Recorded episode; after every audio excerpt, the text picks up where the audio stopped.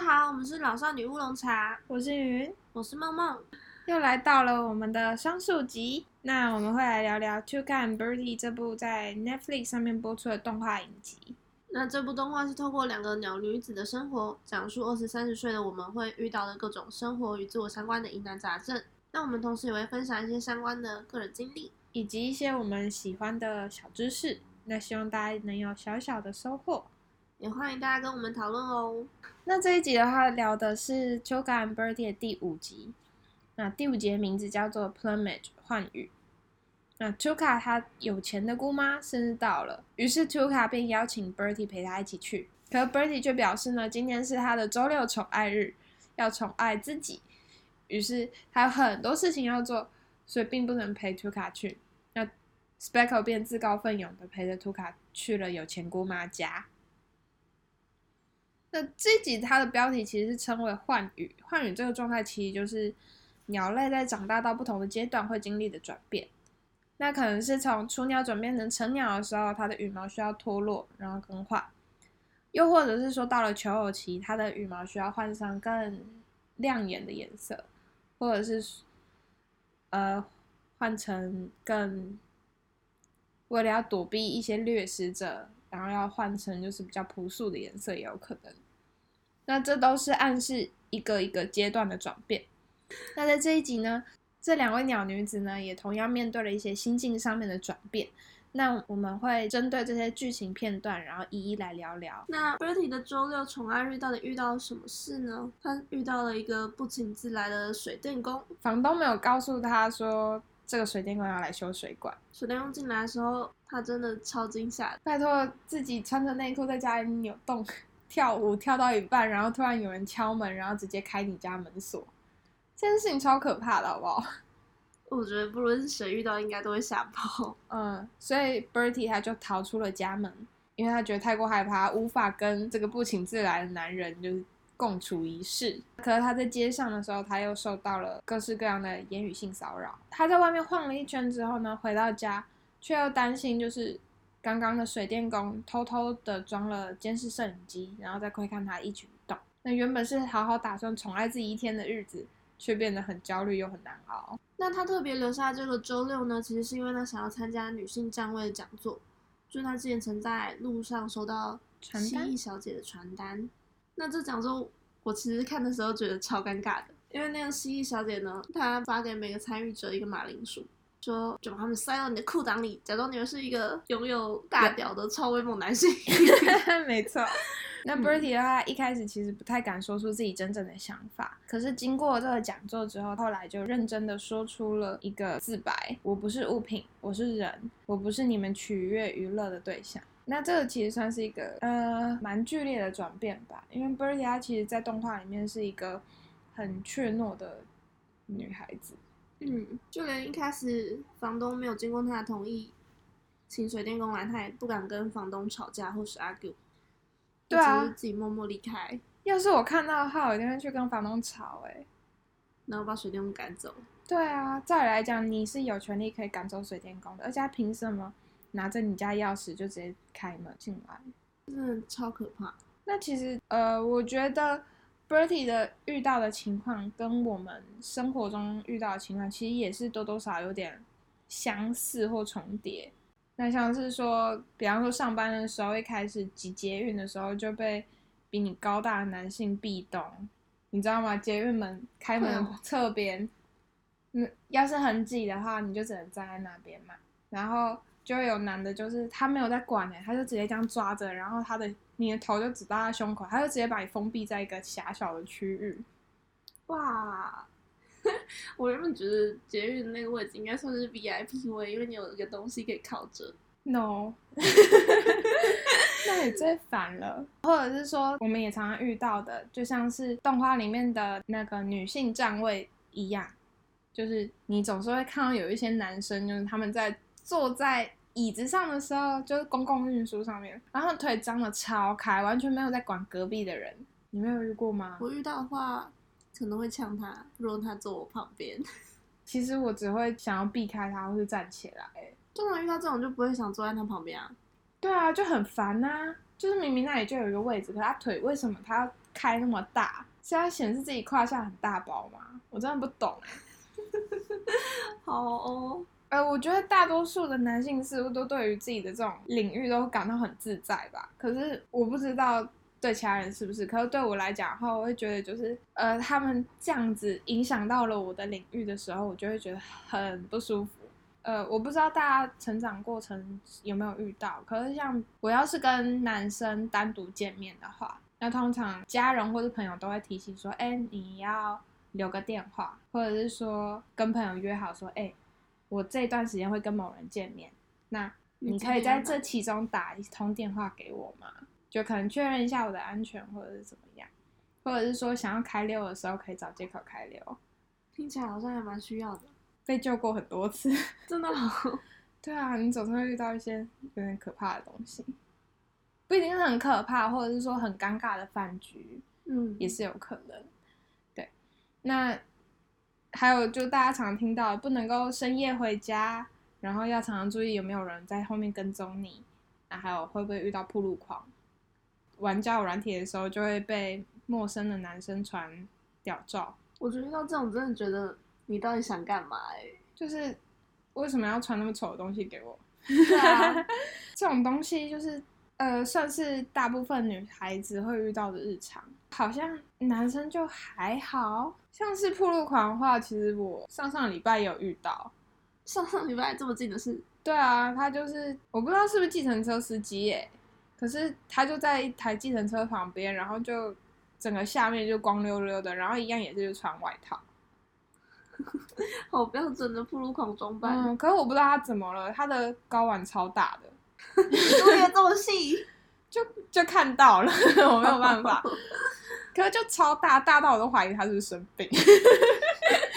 我小时候的话其实看到这种东西，我会吓到不行。可是长大之后看到，就会想说，对，就是像我刚才想的，就这个人是不是生病还是怎样？呃，我自己之前曾经在猪舍工作过，就猪的阴囊其实比人类的大很多。然后我上呃上上礼拜看到的那一位的话，他的阴囊居然跟猪的一样大哎，所以我才怀疑他是不是生病了。我觉得没有想知道这么详细哦，好吧。我觉得就是这个感觉好像是大部分女生都可能会遇到的一些 lily coco，然后生活中需要注意的一些小事情。呃，像我之前在我现在公现在这个公司面试的时候，因为是小公司，然后又是工作室。所以就是隐身在民宅内。那工作室里面的话，其实只有我一个女孩子，然后其他的话应该是有五到六位吧，都是男生。那其实我一开始是没有想那么多的。然后面试的时候是在外面的咖啡厅，所以其实我也不知道实际里面的状况是怎么样。只是呃，当初就是录取之后就直接进公司，然后才看到哦，原来全部都男的哦。对。那你这样也是心蛮大的，对。然后我一开始也没有想那么多，可是，呃，当下其实是觉得有一点不舒服的，因为我自己其实就会，我不知道这是本能，可是就隐约觉得就是有一种威胁感，就让人觉得很不舒服。可是，嗯，你知道这是工作嘛，所以你就是乖乖在那里，而且人家也没对你怎么样。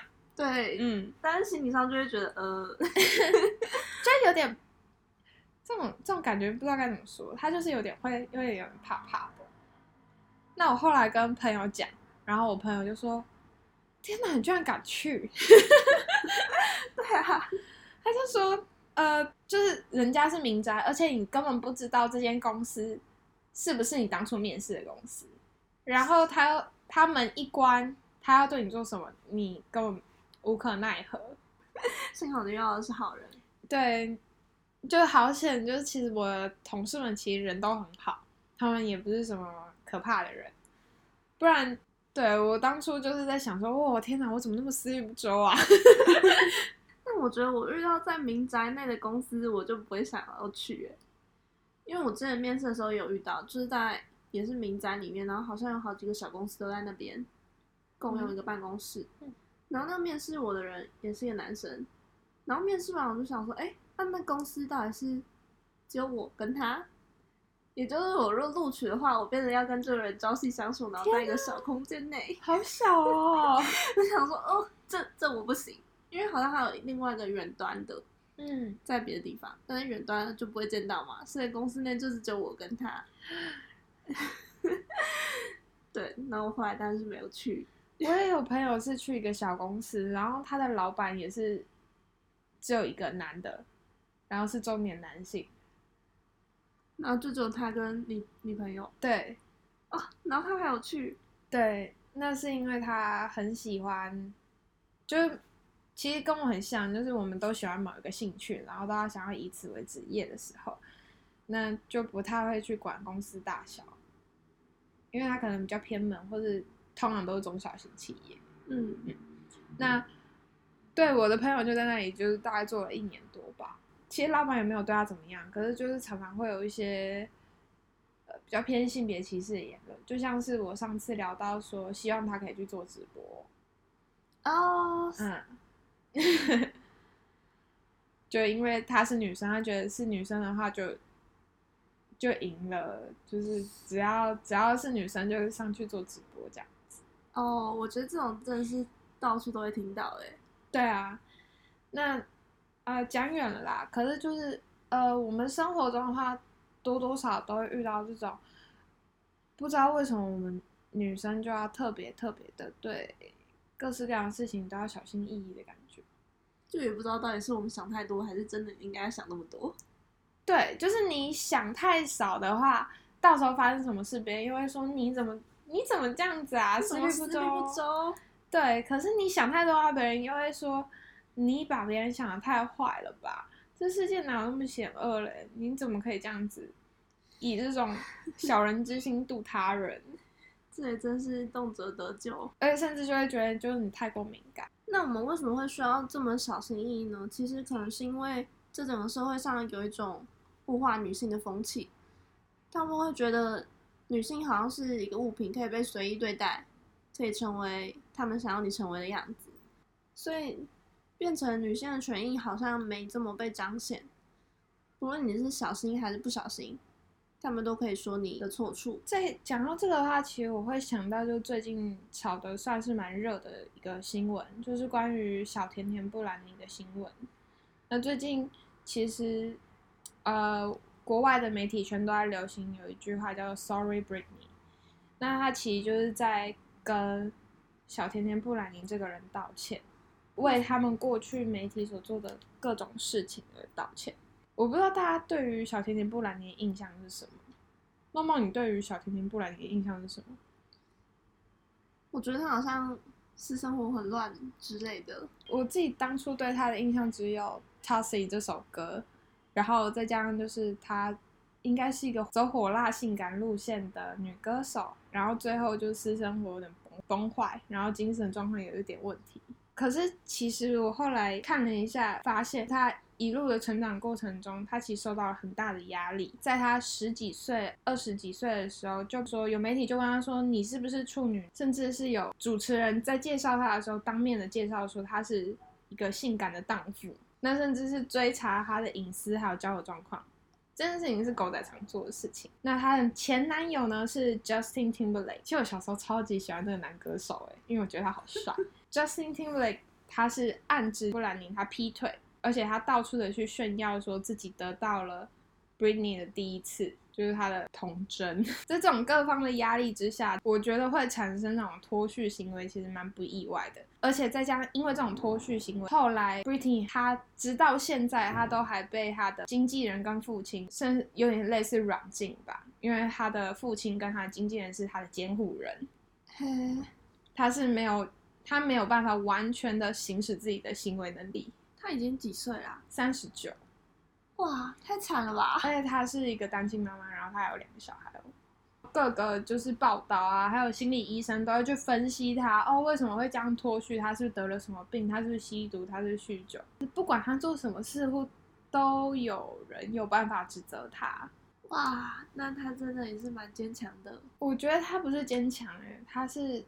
我只能说他真的很可怜。他被逼到精神失常的话，我觉得也不意外。一个人其实很难去承受这种各方各界的压力。而且你再把时光倒退二十年，在他二十岁的时候，他就要受到这样质问威胁，而且是在那个时候的社会氛围下面。那时候社会氛围还比现在还更保守。没错，然后问，就直接当着你的面说问你说你才是处女吗？这件事情超级，就觉得那个主持人不知道在想什么，哦，就是很很冒犯人呢，就非常冒犯人啊。因为其实，在也算最近嘛，就是鸡排妹的事件，是，就是说，就综艺节目上就是要有这些综艺梗啊，嗯，所以问一些冒犯问题都是为了节目效果。有啊，有些像之前就有人是问说，就是猜女来宾到底哪一个是假奶，这也真的是，就为什么这些节目效果是要建立在物化女性身上呢？嗯，该怎么讲？就是这种这种感觉，其实大部分男性应该很难体会得到，因为像即使是我很好的男性友人，他们其实也不太能够理解这样的这样的感受。比如说，他们可能会说：“哎，我觉得这没什么啊。”对他们会觉得这没什么。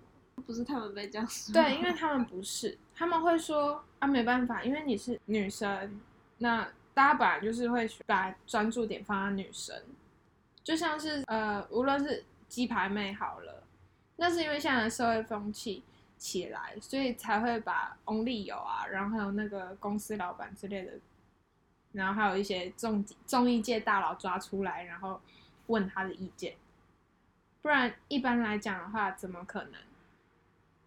在过去，时光要是倒转二十年的话，是完全不可能的事情嘛？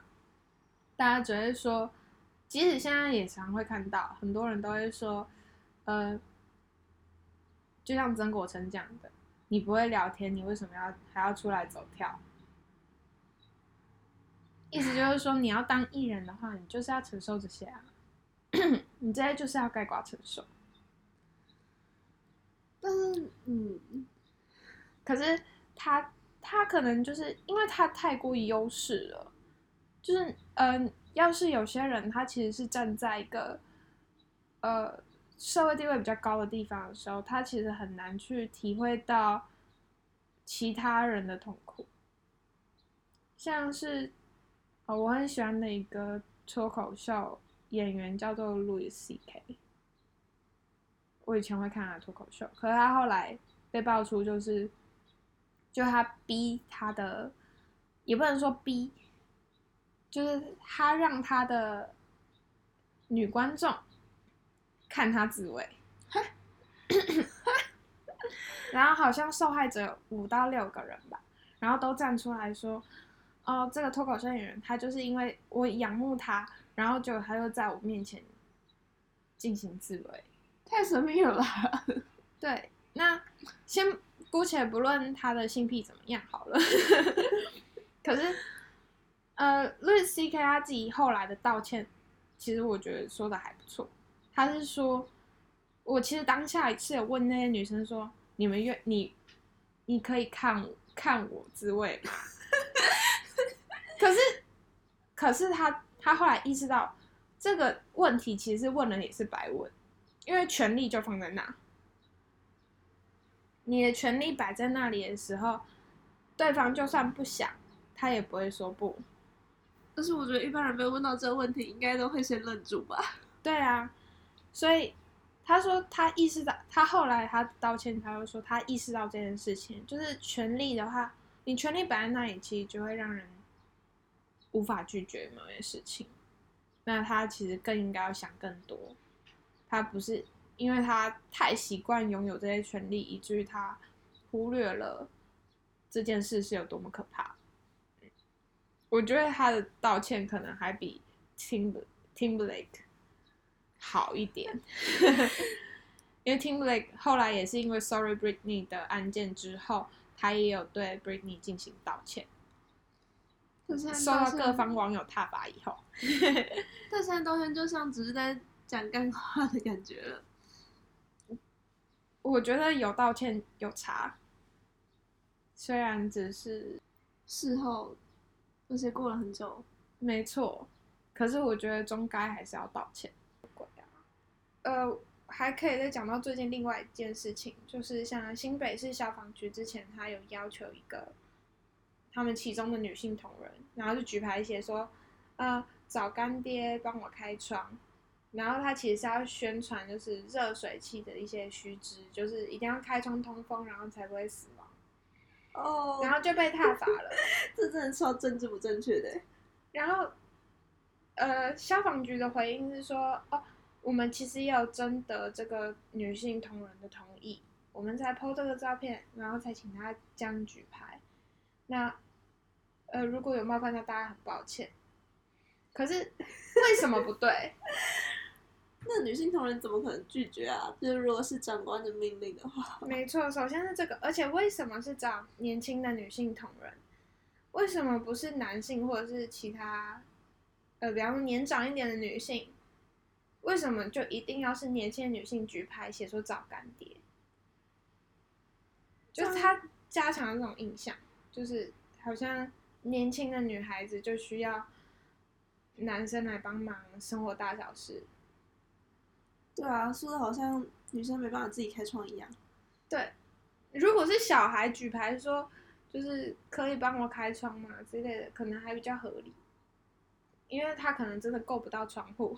嗯，可是你要一个年轻女性这样举牌，然后说找干爹，就好像重点不是放在热水器要开窗这件事上面，而是有其他暗示的意味。没错，因为他就是要吸金，那吸金的目的的话，其实就某种程度就是物化女性，因为他知道年轻的女性可以博得。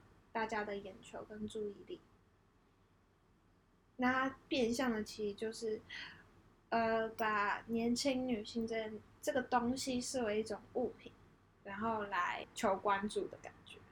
我在讲，其实讲到这边的话，应该会有很多人在想说，呃，我们常常会听到就是物化女性，物化女性，那听到都觉得很烦。可是到底什么是物化女性？你要来解释了吗？也不能说，也不能说这个是一个解释吧。应该说，呃，物化这件事情其实它很中性，因为如果正确来讲物化的话，其实你的定义应该是说把一个东西视为一个物体，叫做物化。比方说，你把狗狗、猫猫视为是一个可以供人赏玩，或者是说可以交易的东西，那它就是一个物体。大部分的话，像我们可能也是物化的一部分，比方说，呃，有些人是工程师，那他其实就是一个会写程式的工具，那他其实也被包裹成一个物化的概念，有点像是商品化，可以交换一些等价的价值。没错，那可是为什么物化女性会那么严重？因为这种物化其实是把女生不仅是当成是物品。而是他把女生当成是可以满足异性恋男性的欲望的物品，因为他更强调性方面上面的物化，就是将女生看成是为性和工生育相关的工具。那比方说，有人看一个女生，她可能就会在意她的外貌、身材、聪明才智，可能也会，因为这些的话，通通都是。你未来可以生下更漂亮的小孩子，还有就在性上面可能会比较容易满足异性恋男性的这种方面去着想。现在这物化变成没有正视这个女性身为一个人的价值。没错，他要就是他会要求你说你要温顺、善解人意，然后要喜欢照顾小孩、照顾长辈，然后会煮菜。这也太传统了吧！然后要温良恭俭让。呃，我觉得其实也有一个更容易体现的一件事情，就是像有些人他们就会说，呃，他们会希望他们的老婆是在家像主妇，然后出门像贵妇，然后在床上像荡妇。然后这个就是男人最喜欢的女人，就是其某种程度就隐含一种意思是说，告诉女生说，你该在什么样的场合表现出什么样的样子，然后。这样子的话，才能够符合男性的喜好。可是这其实就是一种物化，啊，要求你违背你自己的本性，然后违背你自己想要做什么的心情，然后告诉你说你要这样子做才能博得男性的喜爱。这也真的是要求太多了。像是我们有时候在做一些事情的时候，我们常常会看到新闻上面，他常常就会去强调哦正妹。什么？某个女孩是正妹，然后她做了什么什么事？可是为什么要去强调那个正妹？就是不论他做了什么事，都要强调正美。可能不论是捡垃圾、写作、画图，或者是演讲，全部都要加一个正妹。对，然后然后正妹科学家、正妹工程师什么的，可是真的有必要吗？就如果是男性，不会特别加帅哥；但如果是女性，就会特别加正妹。帅哥的话，除非你练很多肌肉，然后很爱拍自拍照，然后才会有人写说是哦是帅哥工程师，或是小鲜肉工程师。可是其实老实讲，这也是一种物化，他是在物化男性，因为他会希望就是呃怎样的男性，然后才会受到女生喜爱，然后就会告诉你说哦你一定要出门就是赚钱，你要成为一个就是呃能够让女性依靠，然后能够赚钱，然后要有男子气魄。那你才会是一个女性欣赏的男性，那这其实也是一种物化。那只是女生的话，在这上面就会面对比较多这种刻板印象，然后更多的束缚，像是呃，有些人就会说，哦，你长得呃，你没结过婚，没生过小孩，所以就不适合当总统。然后你如果结过婚又生小孩，他说：“哎，你为什么不回家好好顾小孩？”我觉得我们生活在这个框架底下，我们都很难意识到这件事情是一个物化，而且常常就自己会跟着使用，然后不觉得有什么奇怪的。没错，像像其实还有再举一个例子好了，像是我朋友他去日本，然后。就会有很多的保养品，然后就会推荐像是什么女生的屁屁霜，屁屁霜，对，就是擦屁屁的。然后就说真正精致的女孩子，从头到脚，包含屁屁也要一样漂亮哦。这个也太真，他们真的会有这种滴滴扣扣。你自己看台湾康世美也是会有，我最近才看到。那可是。会有人跟男生讲说，真正精致的男生从头到脚都要很漂漂亮亮，漂漂亮亮，包含你的屁屁吗？好像不会吧，一般是不会听到这个。对，然后他会去洗脑你说，真正优雅漂亮的女孩子屁屁是要很光滑白净的。可是实际上呢，它真的很重要。到底有多少人会看到你的屁屁呀？应该说，如果人家特别注意你的屁屁，那也是蛮怪的吧？对，那也很奇怪啊。就是，所以他其实在传达一种概念，就是，呃，女生真正的样要做到什么样子，才算是精致，才算是漂亮。他在告诉你这件事情，他是在灌输你一个概念。可是，我是觉得，要是有在听我们 podcast 的女孩子，应该。就我觉得大家拜托不要被这个事情洗脑好吗？就是你屁屁长怎样，真的，你还不如去练重训，买什么屁屁霜，不要被他洗脑了。对啊，你有你有比较好看、比较健康的屁股，跟你有没有一个白白净净屁股这件事情，我觉得前者会比较重要。那讲到这边的话，其实。呃，或许我们大部分人可以像 Birdy 一样，就渐渐的意识到自己其实并不是个物品。就当你的家里的长辈或者是路边路人，他这样子就是轻轻轻易的评断你的身材、你的外貌，然后他没有了解你任何更多的事情的时候，或许我们就可以像 Birdy 一样大声的说出来：我们是人，请把我们当成人对待，而不是物品。嗯，那 Birdy 他拥有这样子的转变，他从一个比较胆小，然后即使被欺负也不太敢发声的人，到现在愿意大声的说出来自己的理念。那 Tuka 的话，其实也有呃不太一样的转变。那 Tuka 这集呢，是陪他的有钱姑妈过生日。可是有钱姑妈的话，真的有够穷，毕竟人家有钱，有钱真的就说话比较大声。因为他的姑妈有钱又有才华，然后图卡自己呢，其实大家也知道他就在打零工，没什么收入，他就会说：“哎，图卡你真的是又笨又穷，每次来就是跟我要钱嘛。”那我反正我不缺，就当施舍你喽。对，然后 Tuka 他就觉得有点丢脸，因为毕竟他是在 Speckle 面前，就是 Speckle 看到了这整场大戏，那丘卡他就依旧是强颜欢笑，就跟 Speckle 说：“哦，没有啦，我跟我姑妈都是这样互相互亏啦，这正常的，就没有什么关系。”可姑妈后来就甚至可能是因为喝醉了吧，就更过分，他就说。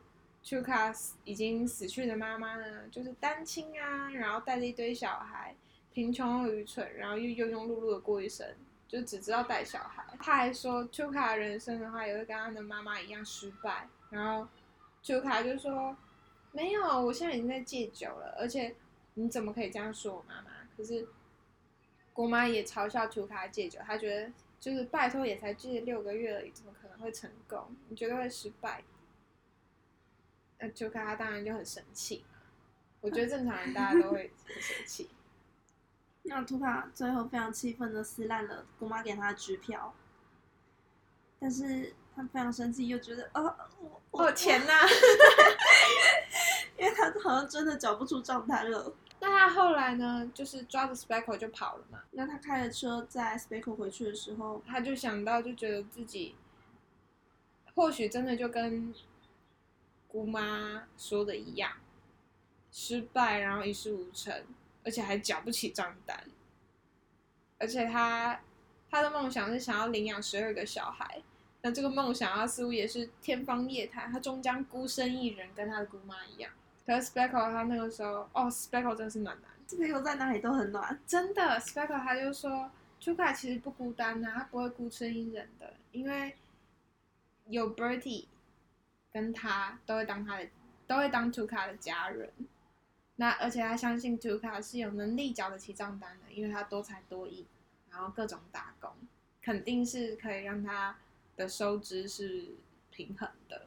斯贝克真的太厉害了，他真的，他就算喝醉酒，他还是很暖哎，好厉害哦！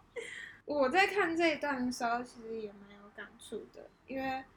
就是当那种有经验啊，然后又有才华，然后又有钱的长辈，然后在你面前羞辱你，就是很难反驳哎，很难啊！因为其实从客观看，你的财力、你的经验就是没有对方多，那你该怎么办？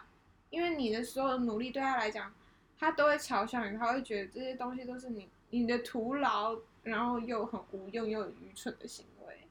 而且刚过完年，可能就会遇到很多。各种长辈问题啊，没错，大家会给你各式各样的意见，而且其实被问到的时候会觉得，哎，你接下来要做什么啊？要考哪里呀？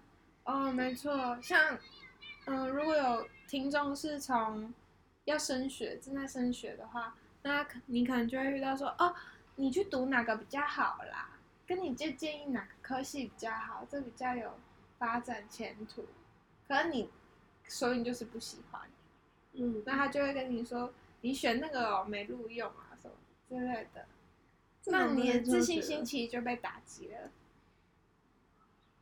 而且有时候被说这种话的时候，你会觉得那是真的，因为你真的没有经历过。对，因为你就是没有经验。对，可是说不定对方也没有经验哦，还蛮有可能的。对，因为。我觉得每个人经验其实都是很难以重复的，都是很个人化的。对，所以就算是同一个领域，他的经验也绝对没有办法完全完全给你什么建议，因为他所经历的那些经验，说不定都是二三十年前的事情。要说好狠啊！呃，那其实我妈妈也是这样的人啦，她会给你她的建议，当你去讲你想要做的事情以后。不一定，你不一定会去讲你想要做的事情，可是他会给你建议。那不符合他的建议的时候呢，你就是很愚蠢而且无知的。他会觉得你怎么这么不会想？那过去的话，其实在我比较小的时候，我就会自责自己，就会觉得就是啊，我是不是就跟我妈讲的一样，就是我会一事无成，然后我不听她的话的话，我就会一败涂地。那甚至是。就会听她的话，然后去做自己不想做的事情，因为她那是她的建议。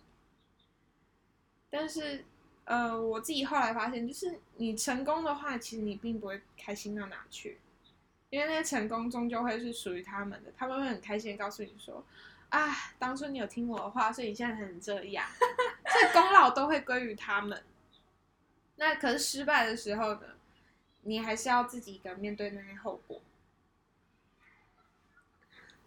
那听起来也是很，对吧？因为他们其实不太需要为你的人生负责，可他们却可以轻易的把这个功劳给抢走。听起来 听起来好欠揍哦。对，听起来很欠揍。那我觉得小时候真的会很容易把那些话当真呢。会啊，绝对会。因为我觉得这个事情是因为你小时候真的没有什么太大的判断能力，而且当你自己的心智还不不够稳，然后也不够确定的时候，因为你对这个世界所知本来就是很少，然后你能够了解的事情也不太多，所以你当然都会尽量的去参考周边给你的意见，嗯，而当那个人给你的意见又非常的偏激或者是强烈的时候，你其实很难拒绝。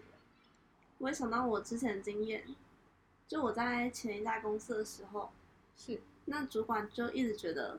他是很有经验的人，然后呢，就是他一直试图用他的经验来对我说：“你这样不行。”可能他就说：“哎，你对主管，你就是要思考主管会怎么想啊？他想要你真的做什么啊？不是你要去问他，是你要去猜他的心思啊。”嗯我就想说是怎样，然后他一边又说：“哦，我希望我跟我部下之间是朋友一般的关系，我不想要这么明确的上下关系。”但又一边在说：“哎，你看我对我主管都是这样子猜他的心思。”我想说：“呃，所以你知道我一直猜你想干嘛吗？”我觉得，与其要猜，你不如就直接说出来。对，可是很多老板都会这样说。我之前也有一个老板也是这样讲，嗯，他就说你要先想好下一步啦。可是我会觉得你是做，我只是个雇员，你是个决策者。我为什么要帮你想？可以前不会啊，以前就会想说啊，对我真的要帮他想哎，怎么办？应该要帮他想的。哦，我觉得这边是要看你在工作上的企图心啊。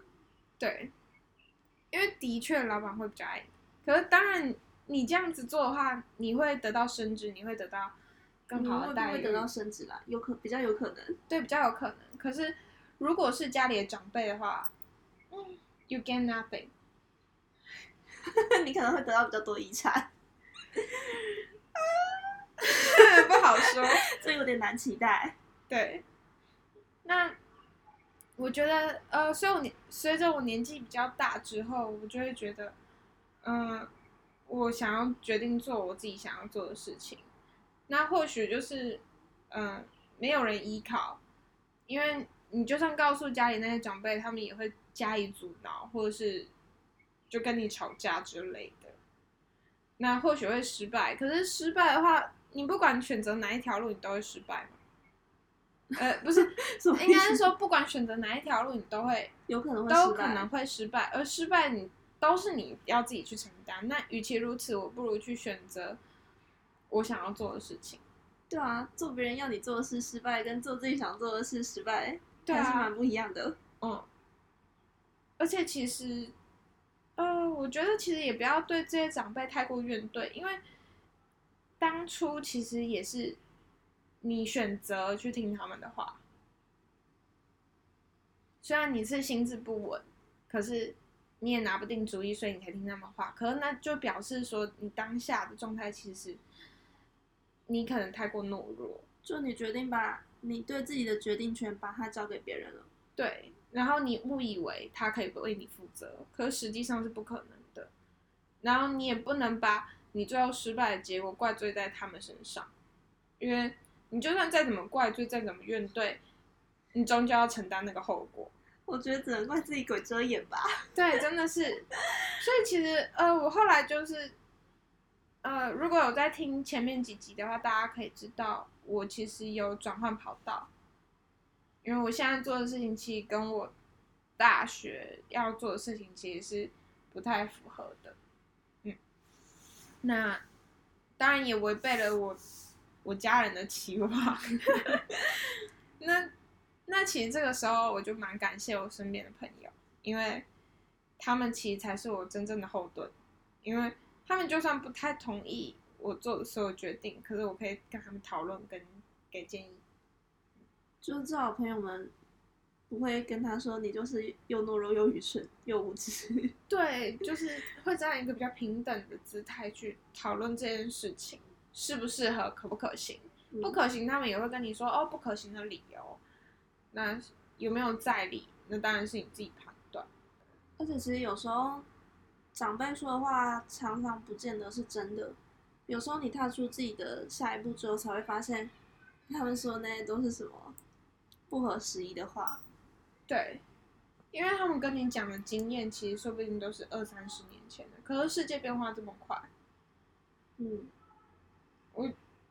有一些年纪大的长辈，他们可能会自信满满跟你说这些事情，世界是不会变的，就是应该是说有些核心不会变，然后虽然世界变很快，可是核心不会变，所以他告诉你这件事核心，可是真的吗？那核心可能早就已经变了，只是他没有发现。对你可能要抱持这样的想法，然后去审视一下你自己的每一个决定。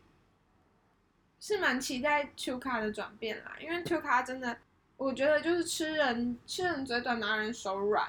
那卡的话，其实他撕了支票，表示他其实没有什么退路了，他得自己站起来。呃，过去你要是经济不独立的时候，其实你很多事情都掌控在给你钱那个人手中。没错。那当你你是掌控在老板手中。没错。那其实你在未成年的时候，基本上也都得听从，因为。要是一言不合就被丢出家门，真的是很难承受的事情。可是，当你要是经济独立的话，那至少你拥有那个决定权了。没错，就大家其实可以尽可尽其所能的想要做自己想要做的事情，就不要再听从他人的意思，把决定权从别人手中拿回来吧。没错。那这一集的话，两个鸟女子她们的生活都是遇到蛮剧烈的转变。应该说心态上面，那我们也是蛮期待，就是大家能够透过我们的 podcast，能有一些生活上面的转变，就算是小一点也没有关系。我们也期待我们自己生活上的转变啦。对啊，其实透过这些，就是每一集，然后跟书，其实我跟梦梦其实都有一些改变，就其实还不错。嗯。就说到底，其实做这个 podcast 某种程度也是为了我们自己，本来就是为了我们自己啊。对啊，对啊，对啊，就是希望可以给自己的生活有一些转变。那也希望大家在听的时候，能够好好思考自己现在生活的处境，还有自己接下来想要做什么。没错，呃，那希望大家可以透过这一集，好好的意识到，呃，物化女性这个概念。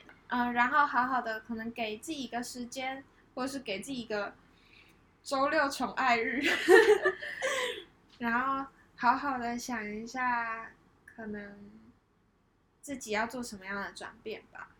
嗯，就是把自己生命的自主权拿回来。没错，毕竟新的一年其实是蛮适合好好想想这件事情的。虽然我不确定这集发出来的时候，距离过年有多久啦。也算是年初啦。好，那祝福大家都可以好好达成自己的新年新希望。那那这一集的话就到这边结束喽。那希望大家可以到我们的 Instagram、Facebook 按赞，然后并且在 Apple Podcast 上面给我们五星评分。那大家有什么感想或留言都非常欢迎留言给我们。你可以寄信或者是直接在 IG 或是 Facebook 上面留言都可以哦。好，谢谢大家喽！大家拜拜，拜拜。